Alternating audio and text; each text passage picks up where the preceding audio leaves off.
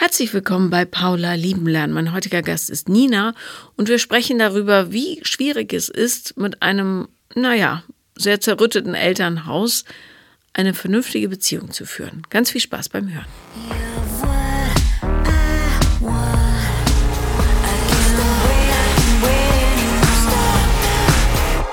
Herzlich willkommen, liebe Nina.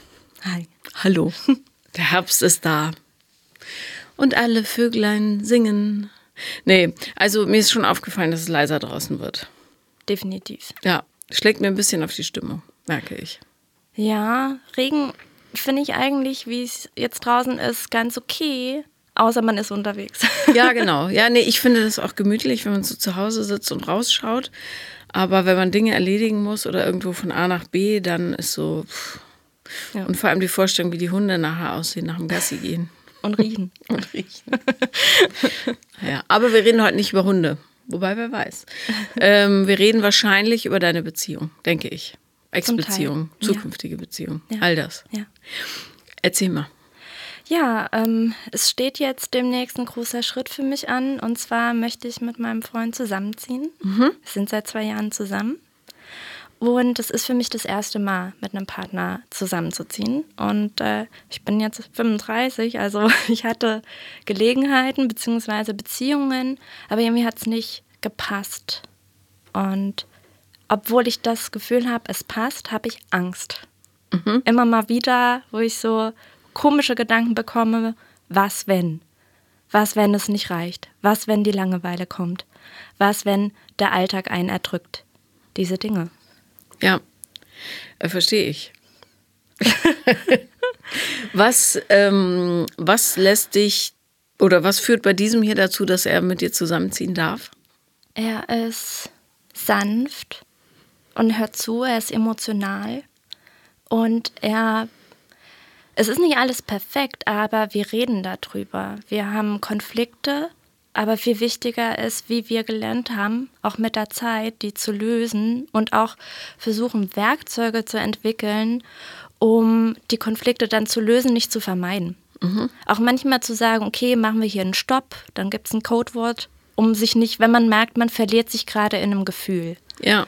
Und weiß, das Gefühl passt eigentlich nicht zur Situation, aber ich krieg's jetzt auch das Gefühl nicht, nicht los. Das ist jetzt da, das muss gehört werden. Und Gleichzeitig weiß man, die andere Person kann für dieses große Gefühl, was auf einmal da emporgekommen ist, gar nicht so viel. Nur ein Kleinteil. Klingt total gut, ehrlich ja. gesagt. Ja. Was ist deine größte, also gibt es so Szenarien, die du im Kopf hast, die möglicherweise oder vor denen du Angst hast, die möglicherweise eben großes Konfliktpotenzial bergen? Hausarbeit, nicht mehr alleine sein, nicht alleine aufs Klo können, äh, kochen, was der andere will, all das? Im Moment ist es eher so, ich wohne jetzt alleine in einer Einraumwohnung im Hinterhof. Ich habe keine Lust mehr, so viel alleine zu sein. Mhm. Und wir haben das jetzt auch über eine Fernbeziehung hinweg immer ganz gut gemanagt, dass wenn wir selbst an den Wochenenden beieinander waren, auch alleine Zeit in Anführungsstrichen hatten, wo jeder was anderes gemacht hat. Aber allein die Anwesenheit von jemandem im Raum beruhigt mich schon so dermaßen. Das ist was ganz anderes. Und auch das Kochen, wir wechseln uns ab, wobei häufig mache ich es schon, aber wir haben, wenn er was anderes will, muss er es sich halt machen. Mhm. Also so ganz pragmatisch eigentlich in der Sache. Ich glaube, was bei mir hochkommt, sind vor allem Selbstzweifel. Wie ich mich ver vielleicht verändern könnte oder wenn ich Krisen habe, wenn ich an meine Grenzen komme, ähm, dass das sich auf die Beziehung auswirkt. Mhm. Also Ihr habt ja schon dieses tolle Streitsystem. Mhm. ähm, Im Grunde weißt du ja schon, wie man damit umgeht, weil alles, was so hochkommt an Krisen, ist ja genau das. Da ist plötzlich ein Gefühl da oder mehrere auf, einen, auf einem Haufen, die der Situation aber nicht so zuzuordnen sind mhm. und die eigentlich auch nichts damit zu tun haben. Und immer wenn das passiert, kracht es richtig, ja. üblicherweise. Ja. So, weil ob jemand Blumenkohl mag oder doch lieber Brokkoli, darüber lässt sich überhaupt nicht streiten, in Wahrheit. Es lässt sich nur darüber streiten, wenn man das Gefühl hat, du magst nie, was ich gekocht habe, weil sowieso nie jemand mich mag und, und, und. Ne? Mhm. Also ähm, insofern, wenn du da auf diesem Schiffchen weiter das Deck schrubbst, ist es eigentlich relativ gefahrlos. Mhm. Mhm. Was natürlich passieren kann, ist, dass man unterschiedliche Erwartungen hat an die Lebensführung, die man dann ganz pragmatisch klären muss. Zum Beispiel, und darum rate ich auch jeder WG, sich, wenn es möglich ist, einmal im Monat wenigstens jemanden zu holen, der im Haushalt hilft mit, einer neuen, mit einem neuen System oder mit einem Blick darauf, was gemacht werden muss und so weiter. Also Haushalt ist für mich der größte Konfliktherd eigentlich oder alles, was darum schwebt, weil es so viel Projektionsmöglichkeit auch bietet. Ne? Mhm, mh. Und es ist so frustanfällig, weil im Alltag muss man eh schon so viel leisten und das ist sowas, oh, das dann auch noch. Jetzt ja, muss ja, man genau. noch kochen. Es ist das bisschen zu viel, ja, ja. absolut. Ja. Ähm, ich habe das jeden Abend, wenn ich weiß, also wenn beide Kinder zu Hause sind, äh, ich muss jetzt irgendwie kochen, damit die wenigstens unter meiner Aufsicht Vitamine zu sich nehmen. Ja, das heißt, ich muss mir irgendwelche Sachen ausdenken, wo Gemüse drin ist, ohne dass sie sagen, es äh, ist viel zu viel Gemüse. Und es ist eine totale Belastung. Ja. Jeden Abend denke ich, fuck, ich wünsche, die wären wie ich. Aber sind sie nicht. So, damit muss ich leben. Zum Glück sind sie nicht wie ich, aber ähm, genau, weil der Haushalt viel zu viel ist. Das ist genau das, worauf keiner von uns Bock hat. Wenn man dann auch noch Steuererklärung oder irgendwelche Unterlagen sortieren muss, dann ist es sowieso zu viel. Und da merke ich jetzt schon, das ist so meine Schwachstelle. Also ich habe einmal eine Steuererklärung gemacht und dann nie wieder.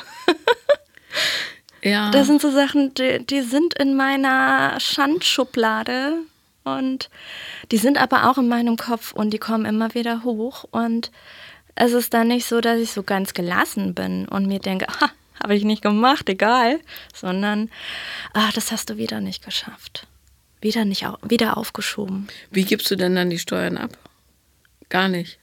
Ich würde, es gibt sogar einen Fall, wo ich eigentlich was zurückbekäme, weil ich da mehrere Jobs hatte.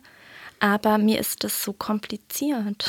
Und es ist, ich glaube, es ist an sich nicht kompliziert, sondern mein Wunsch wäre eigentlich, dass sich jemand mit mir hinsetzt und sagt, Christina, komm mal hier, wir sortieren das mal zusammen. Am liebsten sowas wie, und das habe ich im Kopf, so eine Vaterfigur der mir hilft, manche Sachen hinzubekommen oder sagt, ich, ich weiß, es ist kompliziert, ist es gar nicht. Komm, wir machen es zusammen. Mhm. Ja, also kenne ich, kann ich nachvollziehen, wird es wahrscheinlich nicht geben. das Ding ist, es gibt Leute, die machen sowas gerne und denen fällt es auch leicht. Und so jemand muss man sich suchen. Ich habe zum Beispiel ähm, eine Geschäftspartnerin, mit der ich eine Hochzeitsagentur zusammen habe, die ist super strukturiert. Und es reicht, wenn die neben mir sitzt und ab und zu so hochguckt. ja. Dann weiß ich, ja, alles klar, Entschuldigung, ich mache weiter. Zick, zick, zick, zick. Und tatsächlich sind diese Aufgaben, die man da lösen muss, für zum Beispiel ähm, Belege sortieren und so, das ist ein Zeitaufwand von eigentlich einer halben Stunde. Die Bruttozeit, die man rein investiert, sind Jahre, weil du die ganze Zeit drüber nachdenkst, ja. Ich müsste, müsste, müsste, müsste, mhm. müsste. Also es gibt im Leben so ein paar To-Dos, sag mal, also zahlst du einfach gar keine Steuern oder wie machst du das? Ähm, naja, ich, ich zahle Steuern, ich bin angestellt, darüber geht das ab. Aber du holst dir nicht zurück, was du genau. möglicherweise haben. Genau. Mhm. Ja. Ja, okay. Ähm, da wäre der nächste sinnvolle Schritt, eine Steuerberatung zu äh, beauftragen. Dann verlierst du Geld, gewinnst aber natürlich trotzdem, weil von, also mehr als nichts ist äh, mehr als nichts. Ja. Ne? ja. Das wäre das Einfachste. Ja, So, Ja. da googelst du, wer ist bei dir in der Nähe, wer hat gute Bewertungen, rufst sie an und sagst, help. Ja, Ja? ja, Wichtige To-Do-Liste. Ja, das stimmt. Du schreibst mir, wenn du das erledigt hast. Mach ich.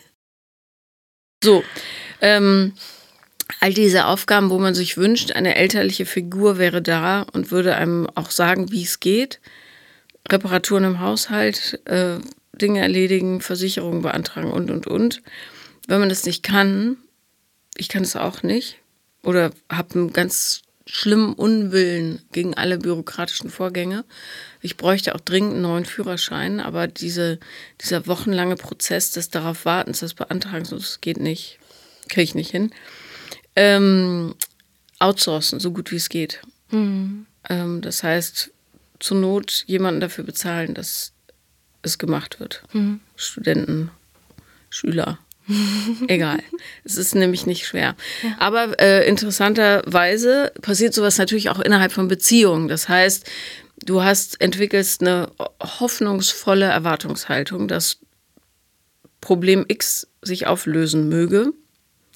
Zum Beispiel Klassiker Spülmaschine einräumen.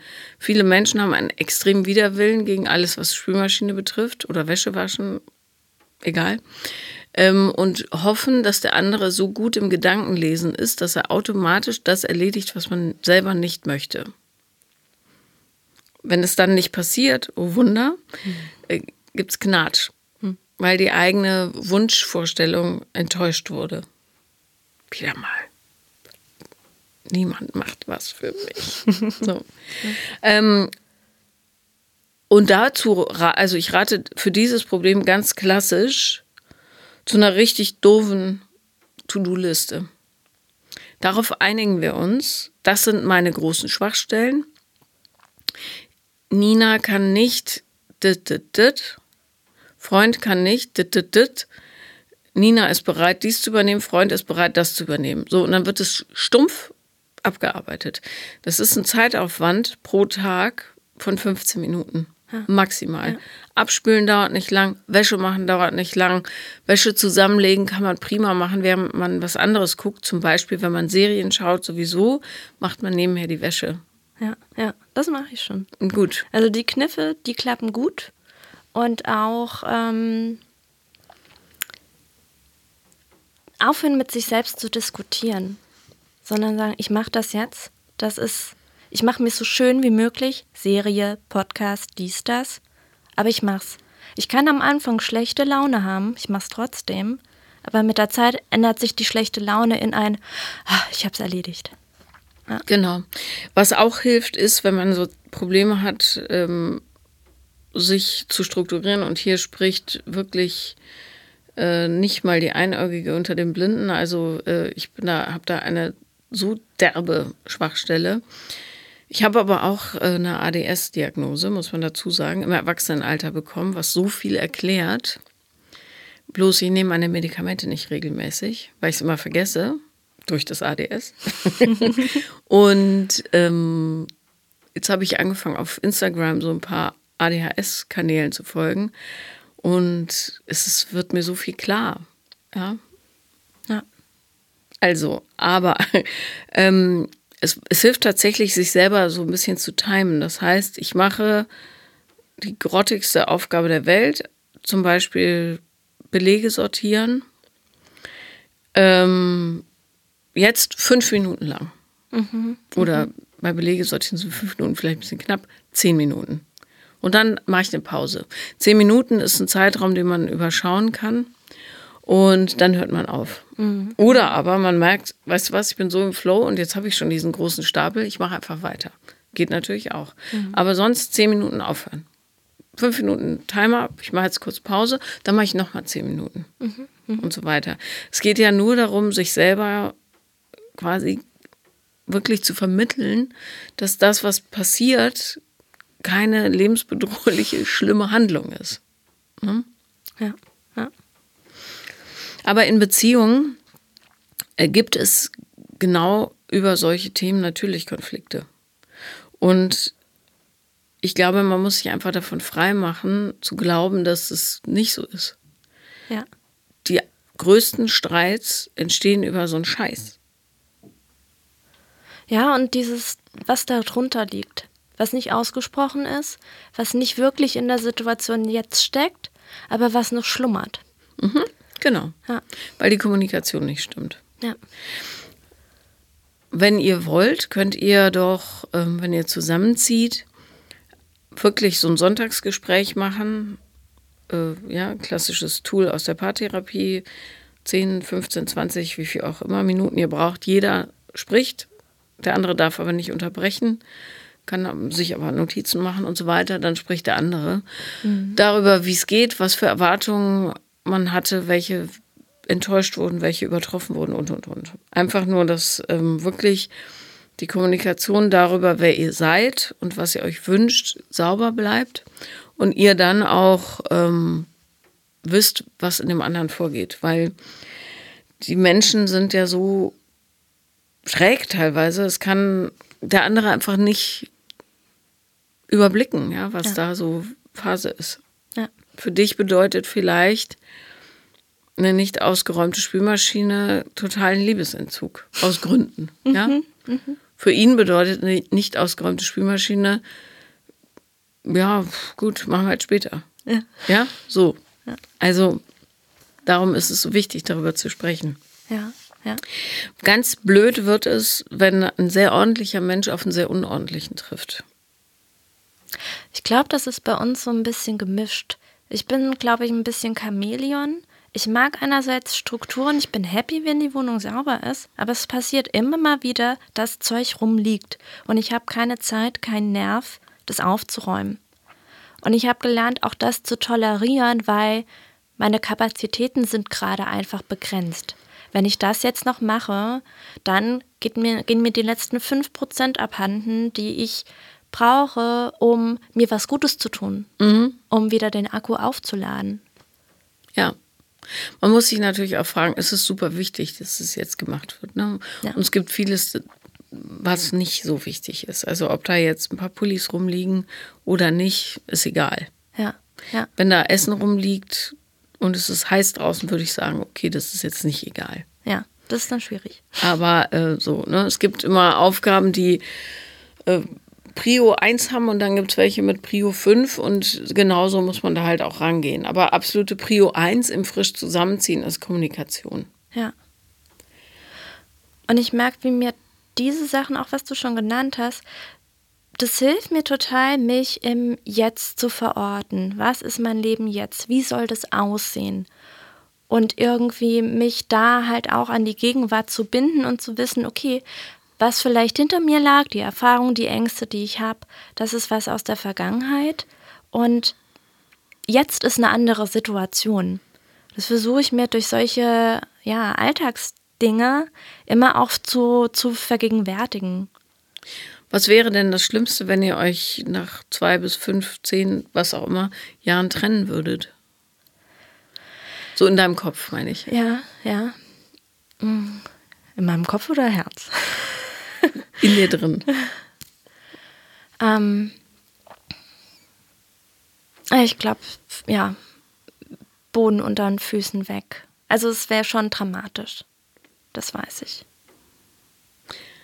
Ich bin eigentlich ein Beziehungsmensch. Aber ich finde es auch schwierig in Beziehungen oder in Vergangenheit fand ich es schwierig in Beziehungen. Was es, macht dir am meisten Angst an Beziehungen? Ähm, das nicht gesehen werden, dass ich meine Grenzen und Bedürfnisse nicht äußern kann und die nicht wichtig sind für die anderen, andere Personen.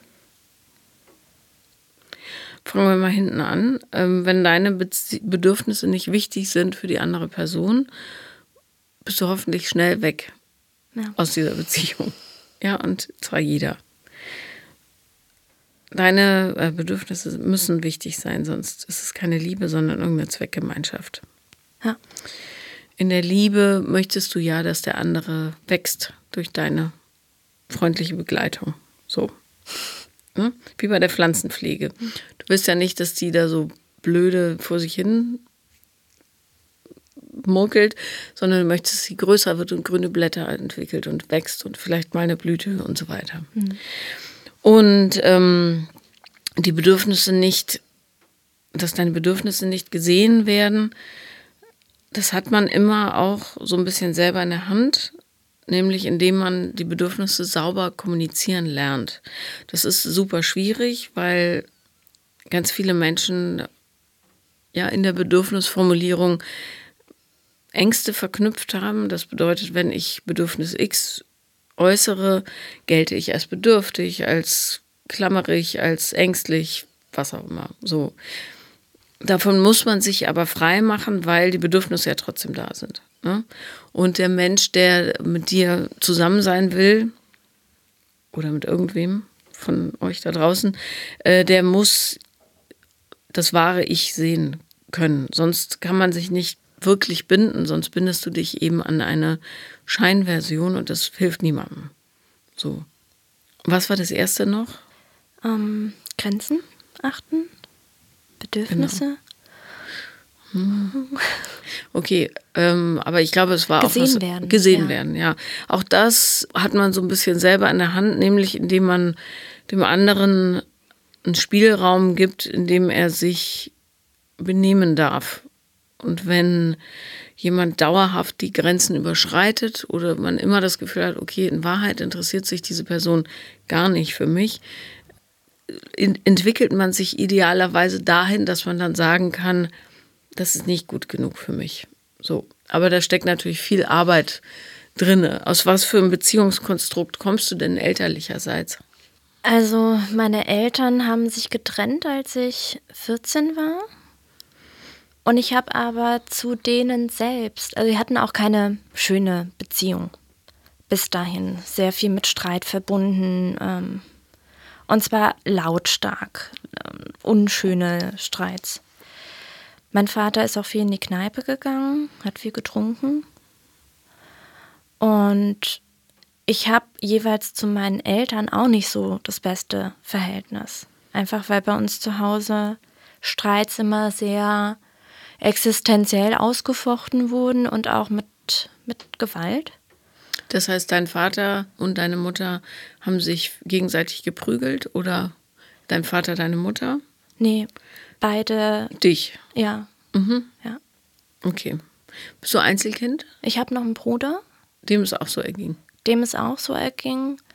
Und zwischen uns ist es mittlerweile auch nicht gut, oder war es früher auch nicht am besten, aber er hat es halt auch nicht anders gelernt, aber unsere Streits waren halt auch körperlich. Mhm. Nur ich als Nesthäkchen hatte halt nicht die besten Chancen dabei. Das heißt, du hast ihn vertrimmt? nee. Nee. Äh, keine, keine Chance. Mhm. Also die Male, wo ich mich gewehrt habe, war also entweder sinnlos oder dann schon wieder ähm, so fehlgeleitet. Also, dass ich einmal auf dem Bett rumgesprungen bin und mir auch dachte, ich wünschte, es wird jetzt runterkrachen. Auf ihn. Auf ihn. Und es ist dann aber runtergekracht.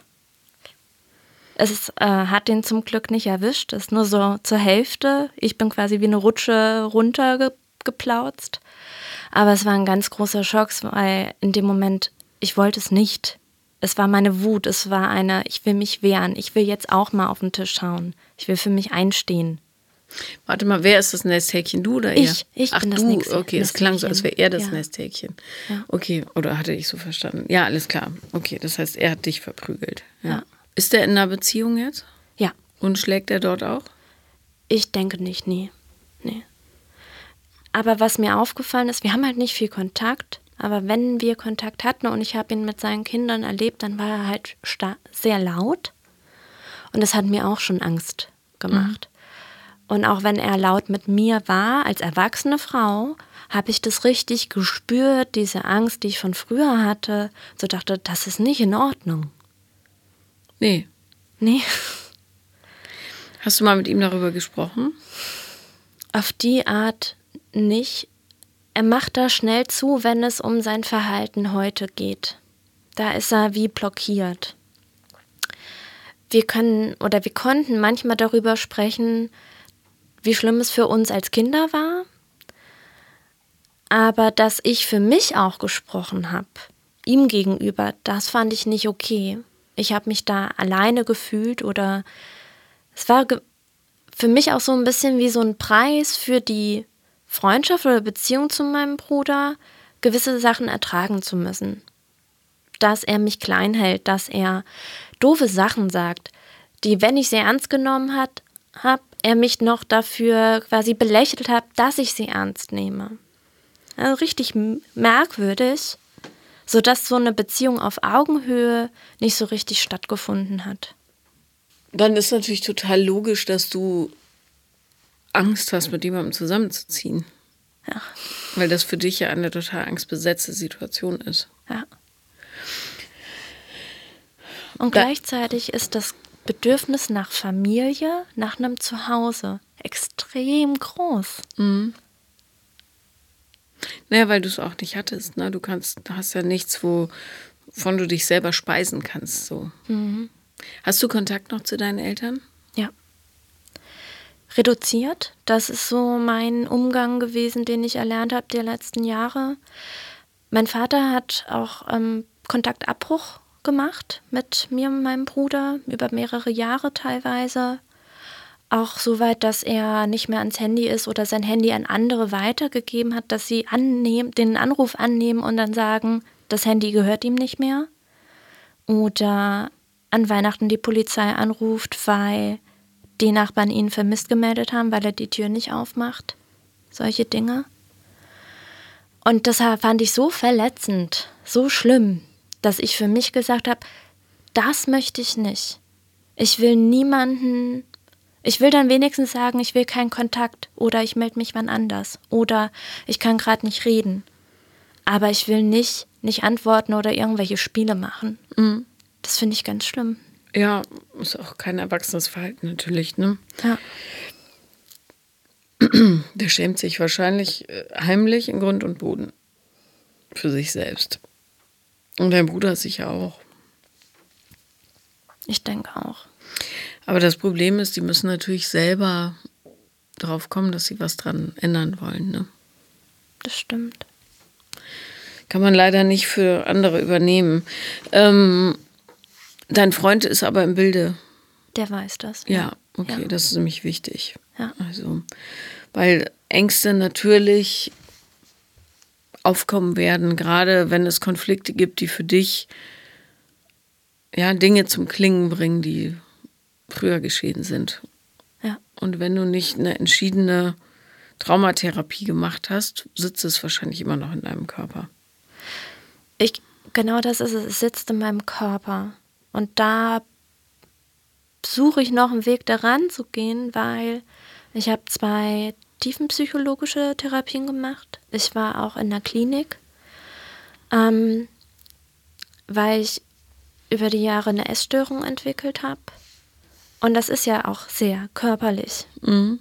Von außen, von innen, vom Gefühl her, was einem dann auch abhanden kommt. Und da einen guten Weg zu finden, das, das fehlt noch. Ja. Äh, und man weiß inzwischen, dass man Traumata so heilt, indem man Körper und Seele wieder vereint. Wie so zwei Hälften von einem Überraschungsei, die nicht zusammenstecken, obwohl sie zusammenstecken müssen, natürlich, damit der Inhalt nicht rausfällt. Ähm, und darum ja, ist es jetzt schwer zu sagen, was gut zu dir passt, aber es, also eine Körpertherapie wäre schon, oder halt Traumatherapie die häufig über den Körper geht, logischerweise. Mhm. Das wäre schon gut. Also ja. das Problem bei der tiefen Psychologie ist, du verstehst alles, du siehst alles, du weißt alles, es wird aber häufig viel zu sehr intellektualisiert. Und dann ist zwar der Kopf da und die Seele versteht, aha, jetzt passiert XY und so weiter, plus der Körper hat immer noch Angst mhm. und zieht sich zurück und reagiert mit Panik und, mhm. und, und. Ja. Das hilft also begrenzt nur. Ja. Mhm. Und darum, es gibt ja 10.000 verschiedene Möglichkeiten. Schreien, tanzen, Schreien ist auch gut. Ja. Das habe ich mir auch irgendwie erkämpfen müssen über eine Zeit lang, meine Stimme, weil ich das, es war eine Phase, als ich dann von zu Hause weg war, äh, Studium begonnen habe. Ich war so ängstlich, so schissig. Ich habe mich nicht getraut zu sprechen. Es war ganz schlimm und habe mir das wirklich versucht anzutrainieren, auch wenn es erstmal komisch klingt, meine Stimme, aber auch der Gedanke, ähm, laut zu sein, zu schreien und das einzuüben. Ja. Vielleicht trittst du einer Heavy Metal Band bei. Oder Death Metal. Da habe ich gute Kontakte. Yeah. Es ist ja, ich habe das, glaube ich, auch schon mal gesagt, es gibt eine Studie, die untersucht hat, welcher Typus Mensch gerne ähm, Metal hört. Mhm. Und haben sie herausgefunden, dass es signifikant mehr Menschen im hochsensiblen Bereich sind und auf dem autistischen Spektrum als in anderen Genres. Mhm. Und das finde ich so bemerkenswert, weil für Außenstehende klingt es ja teilweise sehr stressig und krachig. Aber äh, mein älterer Sohn sagt auch, das ist für ihn total beruhigend. Ja. Also je mehr Kreisch und Bumm, desto besser. Ja. Ja. Ja, aber auch ein Fable für so eher Punk, Hardcore. Aber es ist das Schöne, es ist richtig laut und energetisch und die, es gibt Texte, die sind so gefühlvoll mhm. und haben, haben vermitteln so eine schöne Form des Miteinanders und aufeinander Achtgebens, was so ein Widerspruch ist, aber es ist genau die Mische. Punks sind ja auch äh, nicht aus soliden Elternhäusern häufig, ja. sondern häufig aus emotional verwahrlosenden äh, Elternbeziehungen und die sind natürlich von dem Wunsch geprägt, ja, gesehen, verstanden, gehalten zu werden. Das wird bloß immer missverstanden von außen, weil die halt so, diese Igelstacheln überall sind natürlich Abwehrmechanismen. Ja. Ne? Es gibt auch so ein bisschen die Gefahr, dass man sich dann in dieser Grobheit, die ja Punk ist, so spielerisch grob, aber dass sich das manifestiert als grob-grob. Mhm. Und das ist auch so was, da versuche ich meinen Weg zu finden zwischen bin sensibel, das weiß ich einfach, das kann ich auch nie abstellen. Aber ein bisschen wehrhafter zu sein, ohne ganz hart zu werden. Ja. Das will ich auch nicht. Das kenne ich von meinen Eltern und von meiner Familie. Das will ich nicht. Das funktioniert am besten, indem man die eigenen, die eigene Sensibilität und die ganzen Gefühle zulässt und lernt, damit umzugehen und zwar auf eine konstruktive Art und Weise. Und mhm. vor allem zu wissen, dass Gefühle ja, zum Beispiel, die dann hochkommen bei dir, in dem Moment ja nicht wahr sind. Ja. Ne? Sondern das ist verknüpft an etwas, das längst vergangen ist. Und weil es aber noch nicht aufgeräumt ist, kommt es nochmal an die Oberfläche geplöppt. Ja. So. Und dann die Kunstfertigkeit zu entwickeln, dieses Gefühl mit etwas Abstand zu betrachten und zu verstehen ja, woher es mhm. kommt, was es sagen will und so weiter. Und dann aber auch einzusehen, okay, ich muss auf dieses Gefühl jetzt nicht reagieren, weil es ist kein Fakt. Ja, ja. Also das ist nicht die absolute Wahrheit, die jetzt hier im Raum steht, sondern das ist ein Gefühl, was getriggert wurde durch eine Situation. So, ja. Ne? Und anstatt dann auf die Situation angemessen zu reagieren, springen halt ganz, ganz viele auf den Zug auf das Gefühl zu reagieren. Ja. Und dann ist man automatisch wieder in dieser kindlichen Ebene. Bitte halt mich, bitte lieb mich, die weder zielführend ist noch ne, für ja. den anderen häufig verständlich. Ich habe in der in so Situationen anfangs mich so wiedergefunden, dass ich versucht habe, trotzdem, also ich habe das, was du beschreibst, gesehen aber, und ich habe aber versucht, das Gefühl so ein bisschen zu bekämpfen. Ich wollte mir das ausreden. Das klappt natürlich nicht. Also mhm. dachte, ich darf es jetzt nicht ernst nehmen und wollte das Gefühl dann auch nicht rauslassen. Statt ja. zu sagen, okay, ich heul jetzt zwei Stunden, mach das durch Und ich reagiere aber nicht darauf, dass ich jetzt, ich weiß nicht, meinen Job kündige, die Beziehung beende oder sonst was mache. Genau. Ich weine jetzt einfach mal zwei Stunden und denke alles, was ich denken will, aber ich mache nichts. Ja. Genau. Wenn du es nämlich bekämpfst, also mit Gewalt wegdrückst, dann ähm, kriegt es mehr Momentum. Ja. Und was du aber willst, ist dieses Gefühl quasi umarmen. Ne? Ja. Um zu sagen, also dann muss man natürlich äh, in, dem, in deinem Fall dem Partner sagen, pass auf, äh, pff, da kommt gerade was hoch, äh, ich gehe jetzt mal zwei Stunden weinen. So long. Ja. Danach reden wir darüber, warum du meinen Kartoffelbrei nicht magst. Ja. Sinngemäß. Ja. Ja, das wäre das Beste. Ja. Und da weiß ich aber auch, der wird mich nicht alleine weinen lassen. Muss er aber, Ja? wenn du das möchtest. Ja. Vielleicht so. Da, da sind wir wieder beim Grenzen. da ist. Genau, genau. genau. Und dann, äh, er will wahrscheinlich aus einem Wunsch für dich da zu sein, was ja durchaus her ist, ähm, dann mit dir sein. Dann musst du ganz klar formulieren, am besten ist es für mich, wenn ich alleine weine. Mhm. Weil das Thema, was ich betrauere, gar nichts mit dir zu tun hat. Mhm. Ne? Und deine körperliche Nähe hält mich eher davon ab zu weinen, weil dann bin ich beschäftigt damit, mich von dir trösten zu lassen oder dafür zu sorgen, dass du dich gut fühlst und und und. Je besser der Überblick, desto einfacher kann man es dem anderen erklären. Bislang ist es tatsächlich so, dass ich bei ihm sehr gut weinen kann. Also das bei ihm kann ich dieses, ich kann es loslassen. Ich kann richtig schluchzen und der hält mich. Ja, aber ist doch toll. Und genau das gab bei mir schon den Moment, darf ich das? Ist das erlaubt? Da, dass er für mich so da ist. Ist es richtig? Weil das Gefühl hatte ich halt Nie. in vergangenen Beziehungen nicht. Nee, du hattest es auch in deiner Kindheit nicht. Das ist das Problem.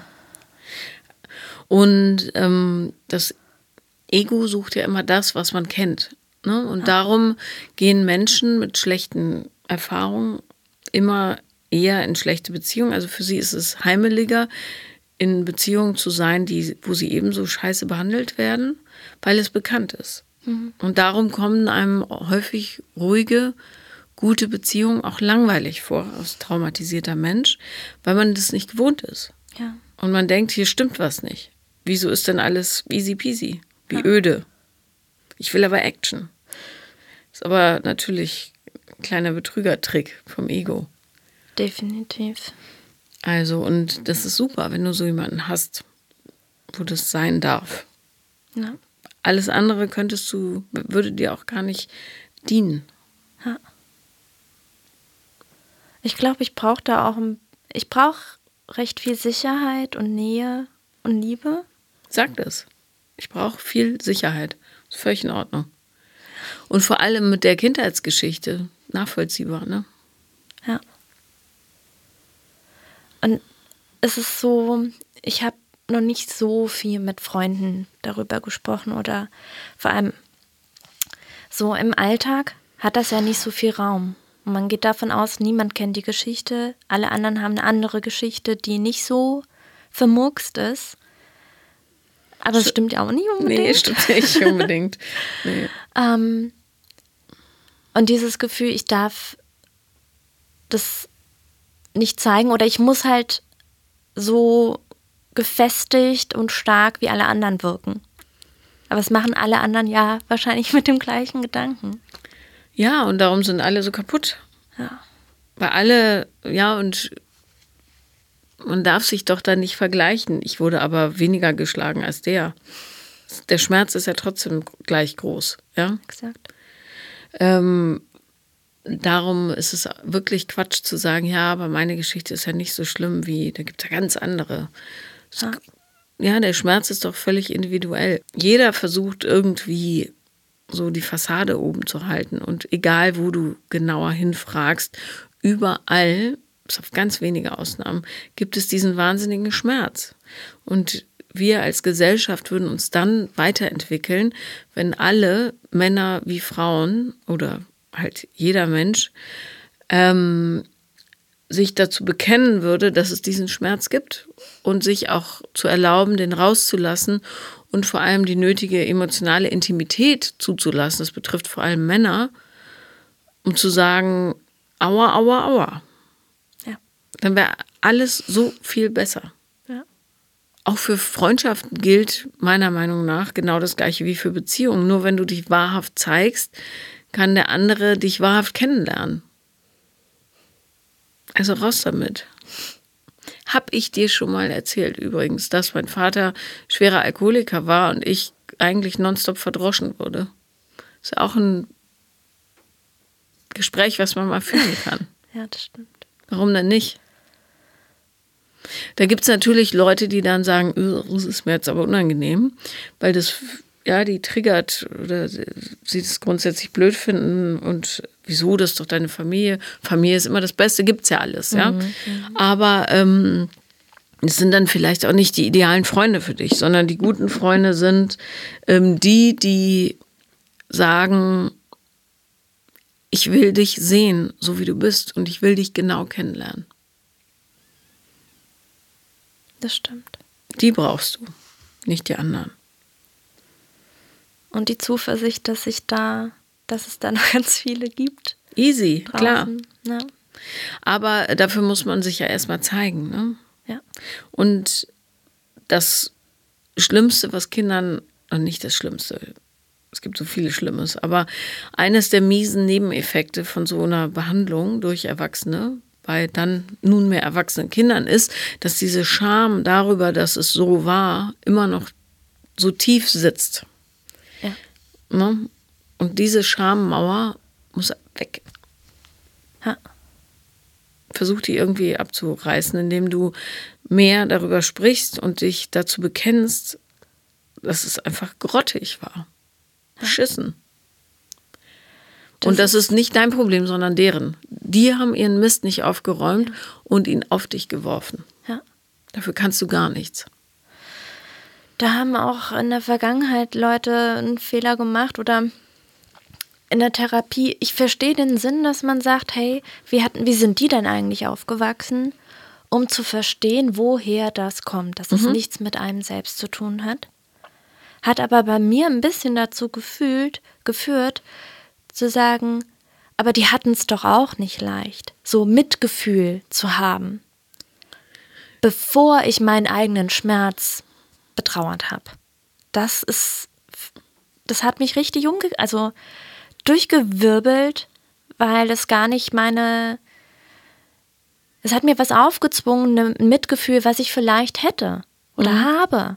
Aber es kam, wurde mir viel zu früh aufgezwungen haben zu müssen, bevor ich gesehen wurde mit dem, was ich hatte. Ja, genau. Aber dieses Mitgefühl, was man zweifelsohne ja haben kann und muss, äh, darf nicht wichtiger sein als die Erkenntnis, dass der eigene Schmerz so groß ist, dass es Bereiche des Lebens einfach blockiert. Und ich finde, solange man in der Lage ist, sich selbstständig anzuziehen und selbstständig sich Essen zuzubereiten, ist man auch in der Lage, darüber zu reflektieren. Gut, ist jetzt viel, viel Anspruch, ne? Aber ja, deine Eltern haben dich zum Abitur gebracht oder beziehungsweise du dich, aber sie haben immerhin gesagt, das ist der Weg. Äh, darum denke ich, dass die intellektuell in der Lage wären, zu sagen, das lief ja mal richtig scheiße. Wie kann ich mich als erwachsener, mündiger, verantwortlicher Mensch so weit weiterentwickeln, dass das nicht passiert? Ja. Ja. Und ja, das ist ein sehr, sehr hoher Anspruch, gerade wenn jemand dann noch suchtkrank ist und so weiter. Aber das ist das, was für mich die totale rote Linie ist, wo ich sage, wenn jemand nicht in die Verantwortung geht, muss ich keinen Kontakt mit der Person haben. Ja. Das war auch für mich. Und gleichzeitig habe ich Mitgefühl, ja? Ja, ja. So, hm? So entschuldige, bitte. Alles gut. Das war auch für mich der Grund zu sagen, okay, zu meiner Mutter wir haben viel auch gerungen und diskutiert und schmerzhafte Stunden gehabt und Abstand und Streits und aber es hat sich was bei ihr geändert. Das sehe ich und vor allem sie kann das gut schreiben. Das, erkenn, das erkenne ich an, auch wenn es im Miteinander nicht immer so gut klappt. Aber ich sehe, was sie da macht und ich heb jede Karte auch, weil ich weiß, irgendwann brauche ich das, da reinzuschauen und mhm. zu sagen, das gab es auch. Ja, immerhin. Ja. Weißt du? Und all das, also die Unfähigkeit der eigenen Erwachsenen, darf aber niemals dazu führen, dass man seine eigene, seine eigene Wahrheit nicht findet. Ne? Ja. Und ich glaube, für alle Menschen mit so einer Geschichte, wie du sie hast, ist es am wichtigsten, das anzuerkennen, dass es so ist und dass du ähm, dir dennoch ein wundervolles Leben bauen darfst und kannst. Ja. Und dir nichts im Wege steht. Solange du allen gegenüber transparent bist mit dem, was in dir passiert. Ne? Weil diese Kaskaden an Gefühlen, die kann man ja nicht zwangsläufig ja, mitempfinden, herauszuspüren, wenn das in dir passiert. Sei da wirklich transparent deinem Partner gegenüber und vor allem auch deinen Ängsten, die hochploppen. Und so irrational sie auch sein mögen, sag, Achtung, Achtung, ich merke gerade. Mhm. Alles ist gut. Das klingt gut. Vielen Dank, dass du da warst. Danke, dass ich da sein durfte. Das war Paula lieben lernen. Und wenn ihr auch mal dabei sein wollt, dann schreibt am besten auf Instagram. The Real Paula Lambert bin ich da. Oder eine Mail an paula.paulalambert.de. Danke.